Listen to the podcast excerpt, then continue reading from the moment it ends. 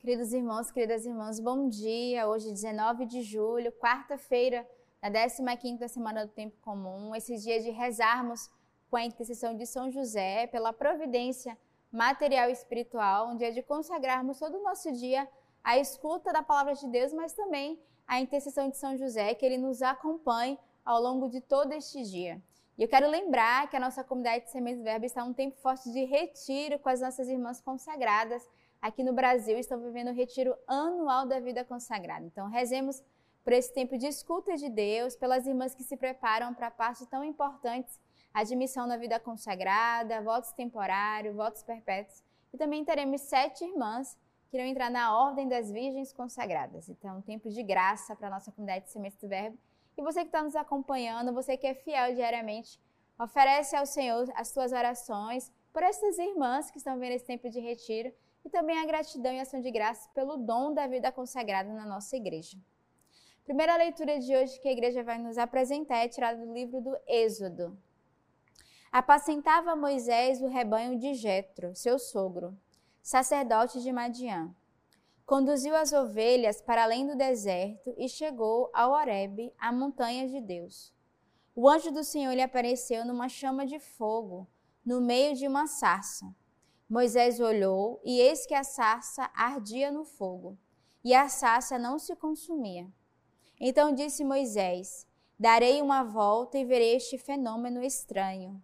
Verei porque a sarça não se consome. Viu o Senhor que ele deu uma volta para ver, e Deus o chamou do meio da sarça e disse: Moisés, Moisés. Este respondeu: Eis-me aqui.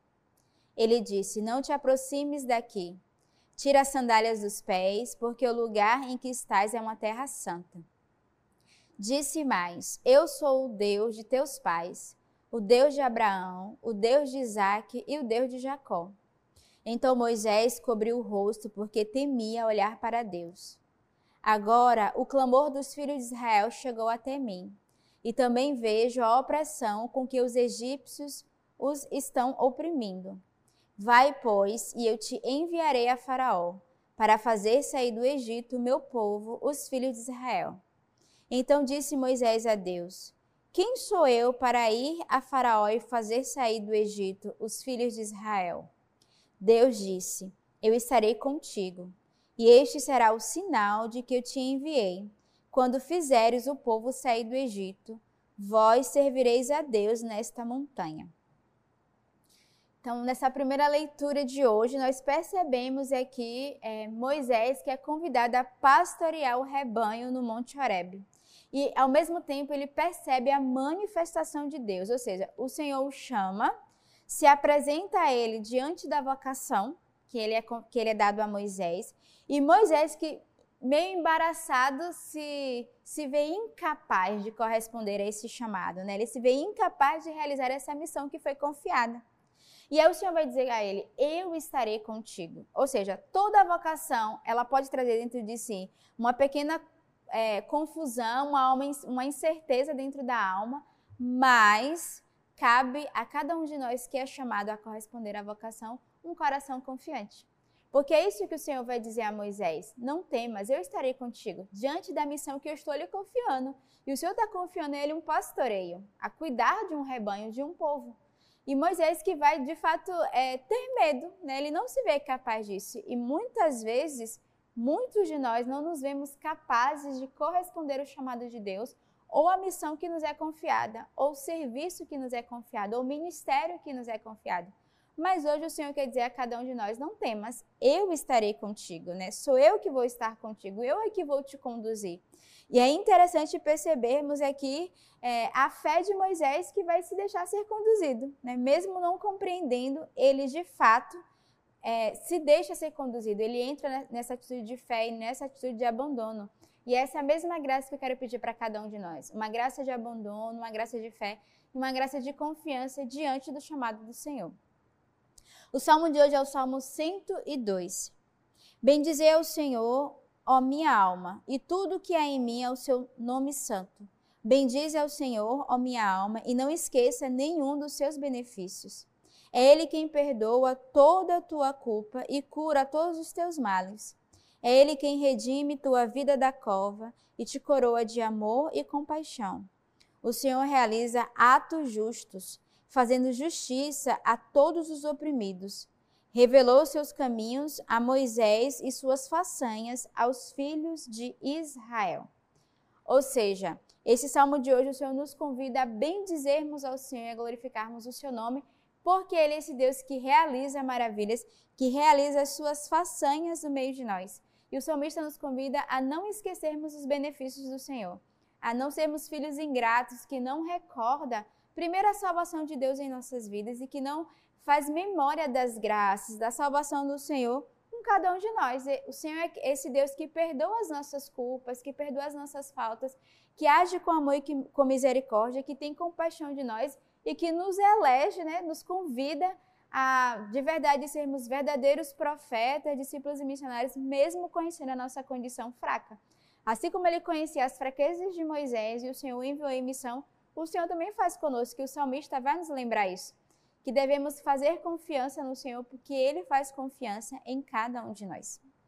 E o evangelho de hoje é o evangelho de São Mateus. Por esse tempo, pôs-se Jesus a dizer: Eu te louvo, ó Pai, Senhor dos céus e da terra porque ocultastes estas coisas aos sábios e doutores e as revelastes aos pequeninos. Sim, Pai, porque assim foi do teu agrado. Tudo que me foi entregue por meu Pai, e ninguém conhece o Filho senão o Pai, e ninguém conhece o Pai senão o Filho, e aquele a quem o Filho quiser revelar. No Evangelho de hoje, o Senhor vai dizer a cada um de nós que o mais importante não é sermos sábios, doutores inteligentes, porque aquilo que o Senhor escondeu aos sábios, ele revelou aos pequeninos, àqueles que têm um coração pequeno, um coração humilde. E eu acho que é um evangelho propício para nós que estamos vendo esse tempo forte de retiro, porque o Senhor nos pede esse coração pequeno. Não queiramos, não queiramos ser doutores, não queiramos ser sábios, inteligentes, mas ao contrário, peçamos esse coração bem pequeno que é capaz de compreender o mistério de Deus, que é capaz de entender a pedagogia que o Senhor tem para cada um de nós. As pessoas muito inteligentes muitas vezes são muito complicadas. E as pessoas mais simples são aquelas que compreendem os sinais, os mistérios de Deus. Então, que neste dia o Senhor nos dê esta graça de um coração pobre, mas um coração dócil à vontade de Deus, uma docilidade para compreender a sabedoria divina, para compreender os sinais do Senhor. E peçamos a Ele também esse coração filial, porque o próprio Evangelho vai dizer: tudo me foi entregue por meu Pai, e ninguém conhece o Filho senão o Pai, e ninguém conhece o Pai senão o Filho. Então, essa relação filial, essa relação de amor, o qual nós somos chamados a viver hoje para com Deus. Um coração de filha que escuta né, a partir do coração de Deus a sua vontade, a sua pedagogia, o seu mistério. E hoje nós temos como intercessão para cada um de nós, além de São José, por ser quarta-feira, hoje também é dia de São Serafim de Sarof. Então pensamos a intercessão deste santo, né, que foi filho de um construtor e teve uma educação de classe média. Estudioso, quando rapaz, ele foi capaz de se candidatar a monge em Sarov, com o nome de Serafim, e passava os dias a estudar as escrituras e outros escritos da igreja. Ficou muito doente acamado em 1780 e em 1783 continuou seus estudos, mesmo na cama, e recebeu várias aparições da Virgem Maria. Ele celebrava a missa diariamente, o que não era comum no seu tempo. Em 1794, ele se tornou por 16 anos um eremita na floresta perto do monastério de Sarov. Em 1804, ele apanhou muito com o seu machado de ladrões que o deixaram perto de morrer. Ele se arrastou por horas até o mosteiro e ficou cinco meses se recuperando. E passou o resto de sua vida apoiado em uma bengala para caminhar. Ele viveu no topo de uma pedra e mais tarde numa cela construída por ele mesmo, sem, com parede sem janela. E ofereceu toda a sua vida, sendo abade da abadia de Sarof. E ele passou três anos sem falar uma palavra como autopenitência.